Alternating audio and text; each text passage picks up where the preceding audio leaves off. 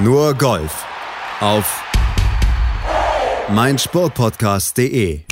Herzlich willkommen bei Nurgolf auf meinsportpodcast.de. Der verrückte Professor hat wieder zugeschlagen in Bay Hill, nämlich da trotzte Bryson DeChambeau beim Arnold Palmer Invitational der Länge des Platzes und auch den Elementen und gewann am Ende das Turnier. Zum achten Mal in seiner Karriere feierte er einen Titel auf der PGA Tour und parallel dazu gewann Austin Ernst ihren dritten auf der LPGA Tour. Das werden unsere Themen sein heute bei Nur Golf, bei mir, bei Malte Asmus und bei Desiree Wolf. Hallo Desiree. Hallo Malte. Ja, gucken wir zunächst vielleicht auf Bryson DeChambeau und seinen Sieg beim Arnold Palmer Invitational. Ich sagte schon, achter Karrieresieg für ihn, aber ein ganz besonderer, denn bei Arnold Palmer auf dem Platz beim Turnier zu gewinnen, das ist schon was Besonderes und das rührt dann auch jemanden, der sonst eher kopfgesteuert ist wie Bryson DeChambeau. It's been quite a battle this whole whole entire time. Uh, you know, I don't even know what to say to win at Mr. Palmer's event. It is, uh, it's going to make me cry. Ja, also er hat nicht geweint, aber er hat es zumindest gesagt. Ja, also, also ich äh, nehme Bryson DeChambeau ab, dass er tatsächlich da sehr berührt ist, weil die Geschichte dazu ist ja, dass Arnold Palmer ihm, wie auch vielen anderen, aber ihm eben auch zu seinem ersten Profisieg, damals noch auf der Corn Ferry Tour, 2016 müsste es gewesen sein, mhm. ähm, den berühmten Arnie-Brief geschrieben hat, von wegen, hey, super und go on und so weiter. Und da hat sich Arnold Palmer immer rührend gekümmert um den Nachwuchs in Anführungszeichen. Und diese, diese Schreiben, die werden natürlich verehrt und in Bilderrahmen aufgehängt. Und insofern hat Bryson DeChambeau eine besondere Beziehung zu Arnold Palmer, mhm. ähm, die ich ihm da definitiv nicht absprechen möchte. Er hat ihn auch getroffen noch vor seinem Tod. Da sah auch noch etwas anders aus als jetzt. Und ähm, das ist so ein Mix. Also vor, vor genau diesem äh, O-Ton-Ausschnitt hat er noch 25 Sponsoren gedankt. Also dafür war das Bewusstsein dann schon noch da, aber naja. trotzdem glaube ich ihm, dass das schon auch empfunden ist. Es sind andere Zeiten. Früher schrieben ja. die großen Helden des Golfs noch Briefe. Mittlerweile schreiben sie Textnachrichten. Tiger Woods nämlich, der hat Bryson DeChambeau auch geschrieben und zwar direkt vor der letzten Runde. It means the world to me, you know. I got a text from Tiger this morning, and um, you know he obviously had done really well here and, and was very instrumental in, in uh, Mr. Palmer's life, as Mr. Palmer was to Tiger. And um, you know we just talked about just keep fighting no matter what happens, and you know play boldly like Mr. Palmer. Uh, said, and uh, you know, my heart has been heavy with Tiger and what's been going on with him, and uh, I just kept telling myself, you know, it's not how many times you get kicked down; it's about how many times you can get picked back up, and you keep going. Um, and that's what I surely did out there today. Ja, hat er gemacht, gucken wir gleich sportlich drauf, aber rutscht Tiger da jetzt langsam in diese Arnold Palmer, Jack Nicklaus Riege, der Grand Seigneur, der dann eben den anderen schreibt, während er eigentlich andere Probleme hat? Naja, zwangsläufig, dadurch, dass er ja äh, immer noch im Krankenhaus liegt und das auch äh, natürlich zwecks Reha noch äh, geraume Zeit tun wird. Wer weiß, ob da womöglich noch, also da gibt es ja sicher auch Folge-OPs, der hat jetzt einen Haufen Metall in seinem Bein. Ähm, ja, also gezwungenermaßen. Ich meine, Tiger Woods war vorher schon jetzt in dieser Zeit, also jetzt vor seinem letzten Comeback, als er lange Zeit weg war und sich dann so langsam wieder in der Golfwelt hat blicken lassen, war er ja auch schon äh, Good Old Man und, und hat natürlich auch Tipps gegeben, was er ja früher gar nie getan hat. Das war ja so ein bisschen die große Wandlung. Tiger jetzt nahbarer. Ist jetzt aber also schon ein paar Jahre her inzwischen. Und ähm, aber da war es eben mehr in, in Präsenz, dass man mhm. tatsächlich mal an ihn rantreten konnte und er sich auch mit Spielern, gerade auch wie Bryson DeChambeau, auch beim Ryder Cup ähm, auseinandergesetzt hat, im Sinne von, ja, sich mit ihm beschäftigt hat. Und ähm, ja, jetzt liegt er im Krankenhaus. Ich meine, was soll er machen? Er freut sich darüber, dass alle äh, mit ihm fühlen und ähm, kann so natürlich zumindest noch einen gewissen Impact in der Golfwelt ausüben und ähm, ob er dann wieder spielen wird, werden wir sehen. Ich halte nicht so ausgeschlossen bei Tiger. Aber im Moment ist er auf jeden Fall auf diese Rolle reduziert. Mhm. Es kam aber gut an, auf jeden Fall bei Bryson DeChambeau. Das haben wir gehört. Und es kam offensichtlich auch der ganze Spirit so rüber, dass er am Ende das Turnier eben gewonnen hat mit einer 71er Runde, was jetzt erstmal recht hoch klingt. Aber wenn wir uns das gesamte Feld mal angucken, dann sehen wir, hu, der Field Average auf der Schlussrunde, der ging runter auf 75,5 Schläge auf der finalen Runde, weil es dann doch sehr, sehr windig war. Und da hat Bryson DeChambeau letztlich das beste Spiel Spiel ausgepackt. Ganz genau. Und das war auch der lowest score of the day, die 71. Äh, also, das ist natürlich krass, aber ähm, ja, da, das waren tatsächlich ja, US Open Bedingungen und ähm, also du hast die Spieler richtig buchstäblich daran scheitern sehen zum Teil. Also weil dieser Wind war schwer berechenbar. Ich erinnere mich an einen äh, Loch, wo Jordan Spieth sich mit Michael Greller unterhalten hat. Das sind übrigens immer, immer interessante Konversationen und die kann man im Moment schön verfolgen. Trotz der Zuschauer, die es da waren, hat man das trotzdem gut gehört über die Mikros.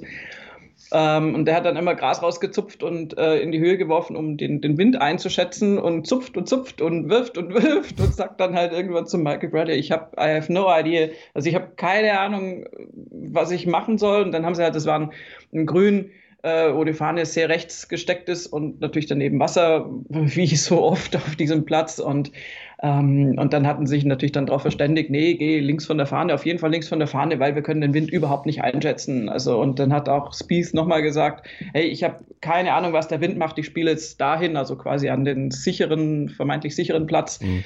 Ähm, das sind so Unterhaltungen, dass das, das widerspiegelt diese, diese Schwierigkeit dieser Schlussrunde. Und ähm, das ist einfach äh, dann eine besondere Herausforderung. Und äh, Bryson DeChambeau hat die US Open gewonnen hat er ähm, auf Winged Foot da reüssiert und diese Qualitäten kamen ihm natürlich gestern auch zu Pass. Definitiv. Das kam ihm und sogar seiner Länge. Das hatte dann auch trotzdem da keine großen Probleme bei ihm verursacht. Aber die Länge, die war natürlich ein Thema generell bei Bryson DeChambeau bei diesem Turnier beim Arnold Palmer Invitational und auf dem Platz in Bay Hill, in der Bay Hill Lot, äh, Club and Lodge. Ähm, Gerade das äh, Loch 6, das Paar 5, äh, ein Loch, was ja, was man, wo man eigentlich ums Wasser rumspielen sollte. Er hat das äh, den direkten Weg gemacht. Ja, also das, dieses Loch Nummer 6 war äh, für größtes Entertainment gut, an, äh, nicht, nicht nur am Wochenende, sondern die ganzen vier Tage über. Und zwar sowohl im positiven als auch im äh, negativen Sinne, wenn man mit den Spielern fühlt. Und Bryson DeChambeau hat da natürlich äh, die drei längsten äh, Drives rausgehauen ähm, in der Shotlink-Ära an diesem Loch Nummer 6. Das waren 377 Yards, 370 Yards und 360 Yards. Und allein da die Linie zu wählen, die er gewählt hat. Also wir sprechen ja nicht von einem Abschlag über grüne Wiese und wenn der früher runterkommt, dann kommt er halt früher runter, sondern da war einfach Wasser, Wasser, Wasser. Mhm. Und die, der ist Carry 300, ich weiß es gar nicht genau, 310, 320 Yards übers Wasser einfach. Und das musst du erst mal machen. Da gab es durchaus andere Kandidaten, die das auch äh, ähnlich probiert haben. Also da war, das Wasser ging ja die ganze Front lang und du musstest sozusagen die Linie wählen, ähm, wie du deine Carry-Distanz einschätzt. Äh, Rory McIlroy zum Beispiel Beispiel hat es tatsächlich geschafft, in der Finalrunde äh, da zwei Bälle einfach ins Wasser zu hauen, weil er auch eine riskante Linie gewählt hat, die er auch spielen kann, die aber halt dummerweise zweimal nicht funktioniert hat, weil die Abschläge nicht ganz perfekt getroffen waren und ein Tick zu hoch waren. Und dann ploppen die da halt zehn Meter äh, vor der Landezone ins Wasser mhm. und dann hast du halt. Ähm, es war tatsächlich bemerkenswert, weil die Schlussrunde von Rory kannst, kannst du absolut vergessen. Aber er hat an diesem Loch einen Double Bogey gespielt, obwohl er mit dem fünften Schlag sozusagen erst ins Spiel kam. Also er hat mhm. drei, drei Abschläge gebraucht, hat dann den zweiten auch sehr riskant aufs Grün genagelt und dann quasi den Eagle Putt gemacht, der dann natürlich zum Double Bogey war das ist tatsächlich Rory in a nutshell im Moment. Und aber Bryson DeChambeau, das ist, das, das ist auch die Show, die die, die äh, Zuschauer da wollen. Und er, er bringt das auch. Er hat da auch die Eier, Entschuldigung, das äh, ja wirklich, ja? Das, das so abzuziehen. Weil ich meine, da einen Drive rüber zu zirkeln, höchste Konzentration ist das eine. Aber dann wirklich zu sagen, hey guys, schaut's mal her, ich mach das jetzt mal. Mhm das war natürlich, die, die Leute sind ausgeflippt und äh, zu Recht, weil ich meine, diesen Mut musst du haben und in der Finalrunde in Führung liegend diesen Schlag zu machen. Also jetzt ein, ein, ein konservatives strategisches Buch würde ich sagen, ne, lass mal lieber, spiel doch ein bisschen weniger riskant und du äh, gewinnst trotzdem noch. Mhm. Aber er macht es halt. Und ja. diese Show, die er da bietet, das ist Bryson DeChambeau und, und das ist tatsächlich, also ich bin ja wahrlich kein Freund seiner Schwungerästhetik und dieses ganzen Muscle Buildings, was er da jetzt macht. Ähm, und finde es auch ästhetisch immer noch nicht schön, wenn man ihm dann da zuguckt. Das ist mehr einfach so äh, äh, faszinierend, aber nicht, nicht schön. Aber man muss ihm wirklich zugestehen, der hat absolutes Entertainment mhm. geboten. Und ähm, insofern muss man da tatsächlich sagen, äh, ja, das ist einfach hoch verdient. Ähm, wobei die Paarung im Schlussflight, in dem sich Bryson DeChambeau ja befunden mhm. hat, ähm, absolut super interessant war, weil er mit Lee Westwood zusammen unterwegs war. Lee Westwood, mal äh, flockige 20 Jahre älter, hat mit 47 seinen, keine Ahnung, dritten Frühling jetzt schon golferisch ja. gesehen in Topform und die haben sich aber auch bis zum letzten Putt wirklich einen tollen Fight geliefert und ähm, ja, und äh, Westwood mit einer definitiv anderen Herangehensweise, also nicht mit 370 Yards äh, Abschlägen. Ja, viele Wege führen letztlich dann also zumindest in Richtung des Titels. Am Ende hat es ja für Lee Westwood um einen Schlag nicht geklappt. Da hat er dann hinter Bryson DeChambeau zurücktreten müssen. Minus 11, Bryson DeChambeau, Lee Westwood minus 10. Der drittplatzierte Corey Connors, der lag dann schon bei minus 8. Also es waren am Ende diese beiden, die es unter sich ausgemacht haben. Aber zwischendurch oder zu Beginn der vierten Runde sah es dann doch noch nach eher einem Vierkampf aus. Ja, aber da haben sich die Kandidaten so nach und nach verabschiedet. Äh, John Spieth ähm, hat Birdie 4, Birdie 6 gespielt und war dann mit in Führung gelegen. Mhm. Aber der hat dann tatsächlich einfach nichts mehr so richtig zusammengebracht. Äh, kein Birdie mehr gespielt, Bogey auf der 8. Ähm, dann hat er irgendwie die Pars letztendlich gerettet. Also es war immer so, ja, also hat einfach für ein Birdie nicht gereicht und dann Bogey 15, 17, 18 ähm, war er dann auf einem geteilten vierten Platz noch re recht gut äh, bedient. Und äh, insofern, ja, also sind die Leute, auch Corey Connors war äh, in der Spitzengruppe mit dabei, der Kanadier, der wirklich toll gespielt hat. Das hat mich beeindruckt.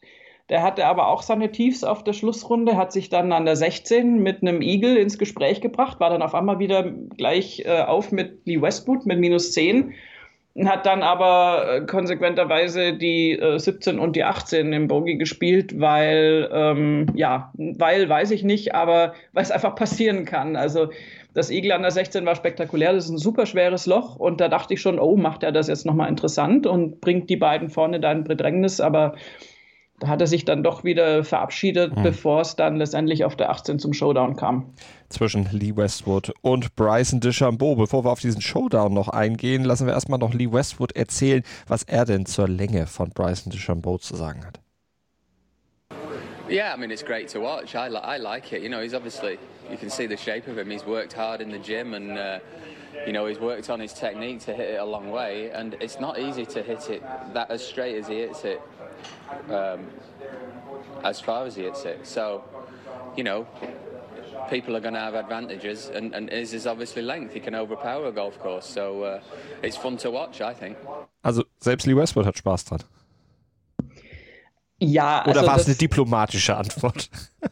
äh, nein, ich glaube tatsächlich, dass Westwood äh, das beste Mindset da hatte, um diese Schlussrunde zu spielen, weil die Gefahr die du äh, natürlich äh, da am Horizont äh, hängen hast, ist, dass du dich von Bryson DeChambeau und seiner Spielweise beeinträchtigen lässt und wie das halt so gerne ist im Wettbewerb, dann versuchst da, also im Rahmen deiner Möglichkeiten mitzuziehen. Mhm. Und dann hast du verloren, weil du natürlich ähm, mit den Längen, die Westwood hast, ich meine, die sind jetzt auch nicht schlecht, kannst du dann natürlich nicht mitmachen. Und Westwood hatte die wirklich ideale Art, damit umzugehen. Der sagt halt einfach, okay, Bryson hat diesen Längenvorteil, der spielt einen ganz anderen Golfplatz als ich, aber ich ziehe mein Spiel durch und komme damit ja auch ganz, mhm. ganz nett voran und hätte da ja auch gewinnen können. Also das waren dann Kleinigkeiten. Ehrlich gesagt, bei Westwood war es ein völlig überflüssiger Dreipad mhm. auf der, weiß ich nicht mehr, 14 oder so.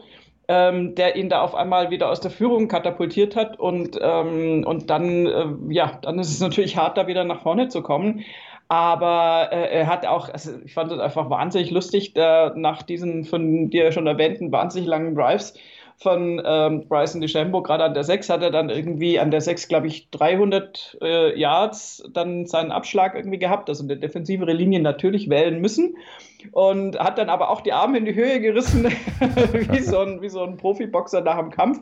So äh, eben, also ein bisschen Bryson DeChambeau zitieren, so nach dem Motto, hey, ich habe 300, das ist auch toll. Und ähm, da hat er einfach ja, den, den, das richtige Augenzwinkern gehabt, mhm. um damit umzugehen. Er hat auch hinterher gesagt, ähm, als ich äh, praktisch Bryson DeChambeau auf dem Grün von der 6 wieder getroffen habe, habe ich überlegt, ob ich mich nochmal vorstellen soll. ähm, weil möglicherweise hat er ja inzwischen vergessen, wer ich bin, weil die natürlich die ganze äh, Sechs bis, bis zum Grünen lang einen völlig anderen Weg gegangen sind. Insofern, Westwood hat da echt äh, ein tolles, äh, tolle Einstellung mhm. gezeigt, finde ich. Oder hat sich auch noch mal zum Eisenspiel von Bryson DeChambeau geäußert. What impressed me about Bryson today some of the iron shots he hit into the wind, the way he kept the ball down, and uh, and, and 17, uh, seven, par three, um, two, you know, and and he's got a big advantage. He was hitting six iron off some tees where I was hitting a. A hybrid on the par fours to get in the fairway and you know really knocking it down and holding it into the wind and you know that's an aspect of his game I don't think people appreciate. Ja, tatsächlich, es gibt Löcher, wo Bryson nicht den Driver auspackt. Nee, das hat er tatsächlich relativ wenig getan. Ja, bei seiner äh, Länge wäre es auch, auch Selbstmord, wenn er überall den Driver auspacken würde. Dann würde er ja irgendwie den nur kurz antippen müssen. äh, ja, erstens das und zum anderen ist der Platz natürlich auch wirklich raffiniert gemacht ja, ja. Äh, von Arnold Palmer im Sinne von, da sind halt auch mal Wasserhindernisse, die eben genau das verhindern. Also die unendliche Längenausbreitung äh, da letztendlich unmöglich machen. Und ähm, insofern haben wir jetzt nicht an jedem Loch den berühmten Driver-Abschlag von Bryson DeChambeau gesehen. Aber ähm, ich würde da gerne noch was ergänzen zu dem O-Ton von Westwood. Äh, es ist nicht nur das Eisenspiel von, von Bryson DeChambeau, was sehr beeindruckend war, da bin ich absolut bei ihm. Und klar, wenn er ein Sechser-Eisen vom Abschlag spielt und Westwood spielt ein Hybrid, ich meine, Westwood spielt ein sehr stabiles Hybrid, aber es ist natürlich ein anderes Risiko in Anführungszeichen oder ein anderes Course-Management, was er da gehen muss. Was aber auch noch super beeindruckend war, war eben das Putten bei Bryson DeChambeau. Und das ist ja immer diese Sache mit den einzelnen Spielbestandteilen, die man unter Kontrolle haben muss und die man auf, aufeinander bekommen muss. Und es gab äh, eben den Fall, dass, ähm, jetzt habe ich leider vergessen, an welchem Loch das war, aber dass äh, Bryson DeChambeau im Bunker war. Und die Bunker waren schwierig. Die haben wirklich viele zur Verzweiflung gebracht, weil es ein sehr, sehr, sehr weicher Bunkersand war und wir recht viele eingebohrte Bälle erlebt haben, so auch bei Bryson DeChambeau. Und der hat dann allerdings, also ich meine, muss jetzt dazu sagen, der Bunkerschlag war auch nicht äh, perfekt ausgeführt. Der kam dann ein bisschen zu früh in Sand, hatte viel zu viel Transportsand und äh, aber trotzdem äh, auch äh, genügend äh, Power noch hinter dem Ball. Also der war einfach nicht, nicht, nicht ausgewogen. Ähm, hat er auch mega geschimpft, als er aus dem Bunker dann rauskam, von wegen Worst Bunkers on Tour. Und ich bin gerade hier so drin. Und dann ist der halt äh, der Ball übers Grün und äh, war also, keine Ahnung, 40 Yards von, von der Fahne entfernt, wo du schon gedacht hast, ah, eine Möglichkeit für die anderen aufzuholen. Das wird jetzt ein Bogey. Und dann hat er sich halt hingestellt und hat diesen Wahnsinnsputt gemacht. Und er hat auch in der Putt-Statistik sehr, sehr gut abgeschnitten. Und insofern ist, wenn natürlich dieser Bestandteil auch noch, auch noch klickt, und äh, das hat auch irgendjemand auf Twitter geschrieben, von wegen, oh, wenn Bryson jetzt noch anfängt, äh, 40 Fuß-Putts zu machen, dann haben die anderen wirklich ein Problem und so war es dann auch. Jetzt lass uns noch auf den Putt äh, an der 18 zu sprechen kommen. Das Ding aus 5 Fuß, das ist jetzt ja nicht so weit, aber äh, man muss sie auch erstmal machen. Ja, und vor allen Dingen hatte Westwood ja Druck aufgebaut. Das ist das, was ich vorhin meinte mit Spannung bis zum letzten Putt. Mhm. Äh, Westwood hatte schon eingelocht. Und äh, insofern war es klar, wenn Bryson diesen Putt nicht macht, geht's ins Playoff. Meine, gut, das wäre jetzt noch nicht der Untergang des Abendlandes gewesen. Aber ähm, also der, der Druck war auf jeden Fall da, weil Westwood hatte einen etwas längeren Putt aus einer anderen Richtung allerdings schon eingelocht und war da auch äh, entsprechend zufrieden mit sich selbst. Und da war der Druck komplett auf Bryson. Und dann kam noch dazu, dass äh, er sich wie, wie oft, also es ging tatsächlich relativ lang, auch ohne Playoff, diese ganze Geschichte, ähm, weil die recht viel Zeit äh, verloren haben und das war nicht Lee Westwood, der ist dafür nicht bekannt. Ähm, Bryson hat sich wahnsinnig viel Zeit gelassen mit dem Besichtigen dieses Putts und hat dann, äh, dann war er endlich mal irgendwie da und dann hat er nochmal abgebrochen und nochmal besichtigt, wo tatsächlich die Menge dann schon so äh, irgendwie schon so kam. äh, fand, fand ich schon krass. Also bei einem Amerikaner auf amerikanischem Boden dann irgendwie bei einem Schlusspart da. Also es war jetzt nicht furchtbar laut, aber da war schon so ein bisschen Entnervtheit zu hören oh. bei den Zuschauern. Und dann hat er halt diesen Putt tatsächlich trotzdem reingemacht. Und, und da hat er auch natürlich reagiert mit hier Muskelanspannen und, und, und hat sich natürlich auch berechtigt gefreut. Insofern, also er, er ist auch immer noch in diesem Modus, und in den wird er auch reingezwungen, dass er es dauernd allen zeigen muss. Ich ja. meine, wer da jetzt noch dran zweifelt, dass Bryson DeChambeau eine auf jeden Fall tolle Ergänzung ist für die Tour, also um Gottes Willen, das, das klingt jetzt so, so be, ähm, äh, wie soll ich sagen, so, so abwertend, also dass, dass der einfach eine Wahnsinnstype ist und da sein eigenes Ding durchzieht und uns damit sehr, sehr viel Unterhaltung bietet. Der hat wahrscheinlich dann den Schuss tatsächlich nicht gehört, weil, äh, also schon Winged Foot, also die US Open letztes Jahr, war natürlich ein Riesenstatement und du musst ihm zugestehen, dass wenn bei ihm das Spiel funktioniert auf allen Ebenen, dass er dann natürlich da wirklich ganz, ganz vorne mit dabei ist. Ja, und das war dann natürlich auch am Ende, hat das Ding gewonnen. Und dann machten noch zwei Spieler von sich auf, äh, von sich reden. Der eine, der musste verletzungsbedingt aufgeben und der andere, der war gar nicht am Start, aber hat schon mal für die nächste Woche quasi gesagt, dass er nicht mehr spielen wird, verletzungsbedingt. Justin Rose, das war der Mann, der Jordan Spieth dann alleine am Samstag die Runde zu Ende gehen ließ, weil er eben mit einer Verletzung aufgeben musste. Und der andere war Brooks Köpker, dessen Knie wieder Mucken macht. Für nächste Woche war es dann offensichtlich zu schwer. Ja, ähm, ist äh, tatsächlich jetzt äh, ein bisschen schwierig, weil es ist äh, das rechte Knie und ähm, insofern also nochmal eine, eine neue Baustelle, weil er in den vergangenen Jahren ja eine äh, Verletzung am linken Knie hatte mit Stammzellenbehandlung und allem Möglichen. Und jetzt, jetzt spielt das rechte Knie auch noch verrückt. Also das ist natürlich tragisch und ähm, ja, zeigt umso mehr, also sind so ein bisschen meine Bedenken natürlich bei diesen äh, Sportlern, die tolle Athleten sind, aber ihren Körper an die Grenzen der, der Leistungsfähigkeit treiben. Ich habe ja bei Bryson DeChambeau auch immer so ein bisschen Angst, dass er da unterschätzt, wie viel er da seinem äh, Gestell, würde man auf, auf, auf äh, Süddeutsch sagen, also seinem Körper, seine, seinem Knochengerüst und natürlich allem, was sich drumherum wirklich da so antut. Und bei Brooks Köpka ist gerade echt keine gute Zeit. Er war jetzt wieder da, er war in guter Form und ähm, ich war schon gespannt, ihn da beim Players zu sehen und das wird nicht klappen. Toi, toi, toi, dass diese Verletzung irgendwie in den Griff zu kriegen ist und ähm, mit zwei Knieverletzungen links und rechts ist natürlich ähm, nicht optimal. So sieht's aus. Mal gucken, wie er sich dann schnell recovert bei Justin Rose. Was war da? Ja, Justin Rose ist, äh, bevor er äh, zurückgezogen hat, erstmal dadurch aufgefallen, dass er auch diese Nummer abgezogen hat, also in Anführungszeichen an der 6 mit äh, drei, also dritter Ball. Ich glaube, er hat sogar drei Bälle ins Wasser geschlagen, also mindestens zwei. Und ähm, hatte die ganze Zeit letztendlich so, so ein, ja, so ein Links, Linksdrall in seinen Schlägen und hat wegen einer Handgelenksverletzung dann auf, aufgegeben, ähm, weil er gesagt hat, also er hat sich schon, schon schlecht gefühlt und hat dann die Runde trotzdem gespielt, weil er gedacht hat, naja, vielleicht wird es trotzdem noch was. Und hatte aber einfach diesen, diesen, diesen nach links driften nicht unter Kontrolle und auch körperlich nicht unter Kontrolle, also und hat dann aufgegeben und hat den armen Jordan Spieth dann tatsächlich alleine über den Platz gehen lassen. Also das, äh, gut, das war keine Absicht, aber ähm, das ist natürlich immer komisch, wenn du in Zweierflights unterwegs bist und dann fällt dein Spielpartner weg, dann bist du da so irgendwie alleine mitten im Feld. Ähm, das muss man auch mögen. Aber das hat am Samstag Jordan Spieth definitiv nichts ausgemacht. Der hat eine tolle Runde gespielt.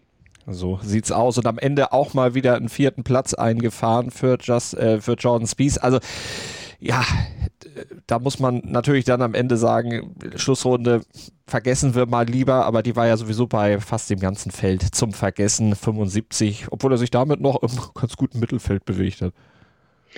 Ja, es ist, also bei John Spieth, finde ich, zeigt die Kurve nach, nach oben, trotz mhm. allem. Es ist jetzt wiederholt äh, ein Top-5-Platz bei ihm, ja, die Schlussrunde hat er nicht durchziehen können. Ich hatte am Anfang auch gedacht, hey, vielleicht ähm, wird er da vorne noch ein ganz gewichtiges Wörtchen mitreden. Hat er dann nicht. Äh, trotzdem würde ich bei ihm ganz klar einen Aufwärtstrend sehen, wo ich eher einen Abwärtstrend sehe, und zwar mit großer Sorge, ist bei Rory, weil mhm. der auch absolut ratlos war nach der Schlussrunde ähm, dieses äh, Loch, was ich nacherzählt hatte, die sechs mit diesen zwei Schlägen ins Wasser und dann Double Bogey ist ja spektakulär und alles, aber es ist halt so symptomatisch dafür, dass, dass das mal klappt und halt mal auch gar nicht klappt und ähm, er einfach jetzt konstant auch immer in den Sonntagsrunden nicht die Leistung bringt, die er bringen sollte. Und ähm, da hat er sich selbst auch komplett ratlos gezeigt letztendlich. Das ist fast das, was mich am meisten schockiert hat, weil ähm, ja, weil er einfach sagt, ich weiß auch nicht so richtig, woran es liegt. Irgendwie, ich kriege mich auch nicht so richtig eingestellt. Und das ist äh, immer, immer schlecht. Ich bin inzwischen fast äh, der Meinung, dass Rory am ähm, Caddy was ändern sollte. Mhm. Ähm, wir haben ja schon oft über seinen Caddy äh, diskutiert und ähm, das, das scheint ja grundsätzlich auch zu funktionieren und das ist auch kein schlechter, kein schlechter äh, Caddy ist ja bei ihm ist mehr der Wohlfühlfaktor mit den familiären Verbindungen. Aber vielleicht bräuchte Rory einfach mal wieder einen, einen, etwas stärkeren Mann an der Tasche im Sinn von jemand, der ihn gut einfängt und der ihm auch dann die entsprechenden, ja, wie soll ich sagen, Motivationsimpulse gibt, keine Ahnung. Aber also ich, ich könnte mir vorstellen, dass das geht, wenn sich Rory darauf einlässt. Solange er natürlich denkt, ich brauche das nicht und ich will das nicht, ähm, wird das nicht funktionieren. Mhm. Aber Harry Diamond ist, ist, ist einfach ein guter Freund von ihm und das ist jetzt nicht der professionellst ausgebildete, langjährige, 40 Jahre Erfahrung habende Caddy auf der Tour. Und ich könnte mir vorstellen, dass sich da schon, schon irgendwie was machen ließe. Aber da muss er selber drauf kommen, mhm. das, das ist klar. Und ähm, wenn er sich da nicht reinreden lässt, dann ja, es ist ein bisschen schwierig im Moment. Schauen wir mal, wie er sich aus der Situation dann befreien wird. Am Ende war es ja für ihn ein geteilter zehnter Platz dann bei diesem Turnier, unter anderem mit Tommy Fleetwood zusammen und mit Keegan Bradley, der eine 64 am Samstag gespielt hatte und dann eine 78 am Sonntag und dann fällt man natürlich nochmal sechs Plätze nach unten. So sieht's aus. Titelverteidiger war ja bei diesem Turnier der gute Tyrrell Hatton und der war am Ende geteilter 21. geworden. Wir machen eine kurze Pause hier bei Nur Golf und dann geht's weiter mit dem Blick auf die Damen, die waren beim LPGA Drive-On Championship presented by Volvic at Golden Ochala zu Gast und das gibt's gleich bei uns. Nur Golf auf mein Sportpodcast.de LPGA Drive-On Championship, unser nächstes Thema. Wir bleiben in Florida und schauen auf den Sieg von Austin Ernst. Minus 15 am Ende ihr Gesamtergebnis. Fünf Schläge vor Jennifer Capcho. Die kam mit minus 10 ins Clubhaus. Jenny Coleman, die wurde äh, alleinige Dritte sogar mit minus 8 und bei Austin Ernst und Jennifer Capcho, da hat man ja auch eine persönliche Verbindung. Die beiden waren zusammen NCCA Champions gewonnen. Genau, das sind die Young Guns äh, auf der amerikanischen Damentour. Und äh, Austin Ernst, einen ganz kleinen Tick länger schon, ähm, etwas erfolgreicher. Jennifer Capcho kam jetzt in der letzten Zeit so richtig äh, gut raus, sind beides unglaublich talentierte Spielerinnen und ähm, ja, setzen sich da oben fest äh, in, in einem Feld, was natürlich also unter anderem auch zum Beispiel Danielle Kang, die ja nun wirklich das Maß der Dinge im amerikanischen Damengolf zurzeit ist, beinhaltet, die nur in Anführungszeichen auf einem geteilten sechsten Platz gelandet ist bei minus fünf und wenn du siehst, Daniel Kang minus 5, Austin Ernst äh, minus 15, dann musst du fast schon fragen, was für einen Platz hatten die eigentlich gespielt. Ja. Also das war eine riesendominante Vorstellung, vor allem von Austin Ernst, auch von Jennifer Capcho, die hat es dann halt nicht ganz so durchgezogen. Ähm, da waren diese äh, ja, Mishaps auf den Back Nine dann mit, mit dem Double Bogey äh, tatsächlich zu, äh, zu, ja, zu viele. Also das, mhm. die hat da vier Schläge verloren innerhalb von, von fünf Löchern und dann war es natürlich irgendwie schwierig, äh, da noch ranzukommen an Austin Ernst. Aber die beiden haben sich da richtig, äh, richtig gebettelt und tatsächlich ist dann der äh, weite Teil des Feldes so bei minus vier eher dann so zu finden und auch natürlich deutlich drunter und auch im Plusbereich. Mhm, so sieht's aus. Äh, Austin Ernst, dritter Sieg in ihrer Karriere. Ich hatte es gesagt, Cambia Portland Classic. Das war der erste Sieg, den sie gefeiert hat. Das ist sieben Jahre her. 2014 war das. Und dann musste sie bis 2020 warten. Walmart NW Arkansas Championship. Das hatte sie dann gewonnen und jetzt eben dann schon im Jahr drauf, seit 2012, 13 ist sie Profi und jetzt hat sie, wie gesagt, drei Siege auf dem Konto und ja auch eine oh, ganz ordentliche Stange Geld dann jetzt auch verdient. Vier Millionen Dollar rund hat sie bisher in ihrer Karriere zusammen gewonnen. Ja, und jetzt hat sie ihre Freundin geschlagen am Ende. Und wir müssen natürlich dann auch noch mal ein bisschen weiter runterscrollen im Leaderboard, nämlich nach den Deutschen suchen. Geteilte 19. Caroline Masson und geteilte 48. Sophia Popov. Jetzt hatten wir Sophia Popov die letzten Wochen gelobt oder die letzte Woche gelobt, weil sie sich konstant im vorderen Bereich eher aufhält. Was war diese Woche bei ihr los? Ja, also sie hat sich hinterher auch auf Twitter geäußert und meinte, dass es einfach ein ziemlich hartes äh, Finish äh, einer sonst eigentlich ganz soliden Woche war. Ähm, hat auch den Wind thematisiert, der da im Spiel war. Ähm, und ähm, hat auch einfach geschrieben, dass einfach die Putts nicht reingegangen mhm. sind. Und äh, sie hat jetzt zwei Wochen Pause und äh, geht dann äh, zum West äh, Coast Swing über. Und ähm, ja, ich denke, die Pause braucht sie auch. Sie hat viel gespielt. Und äh, ich halte es diese 76 da in der Schlussrunde auch nicht für wahnsinnig dramatisch. Ähm, sie ist ein Muster an Konstanz, was äh, nicht verpasste Cuts anbelangt. Also wie sagt man, gewonnene Cuts kann man auch nicht sagen. Ge gemachte, äh, geschaffte Cuts, überstandene Cuts. Cuts. Okay, okay. machen wir geschaffte Cuts. Deutsche Sprache ist halt auch nicht irgendwie mein Forte. Ähm, also sie hat da wirklich äh, eine super konstante Leistung hingelegt, gar keine Aussetzer nach unten gezeigt und dass es dann mal in der Schlussrunde nicht so toll funktioniert, meine Güte. Ähm, das Ergebnis plus drei klingt natürlich in Relation zu, zum Beispiel Austin Ernst, irgendwie wahnsinnig äh, äh schlecht, aber ich meine, die hat da prominenteste Gesellschaft um sich rum mit Christy Kerr und äh, Stacey Lewis noch hinter ihr und also da gab es durchaus auch noch äh, prominente Spielerinnen, die da äh, gar nicht so gut zurechtgekommen sind. Sandra Gahl hat übrigens den Cut verpasst, mhm. weil die nach zwei Runden schon über plus, äh, auf plus drei lag. Und insofern sehe ich da bei Sophia Popov überhaupt keine, keine Schwierigkeit. Ähm, ich glaube, die Pause ist es ganz gut. Und ähm, dann sehen wir sie in drei Wochen wieder an der Westküste. Dann hoffentlich in besserer Form und gut erholt. Das würden wir uns natürlich dann für Sie auf jeden Fall wünschen. Wir drücken da die Daumen, werden das Ganze natürlich verfolgen hier bei Nurgolf auf mein Sportpodcast.de. Ja, und da gibt es ja dann in der nächsten Woche dann auch schon wieder ein Highlight bei den Männern. Da gibt es ja dann The Players.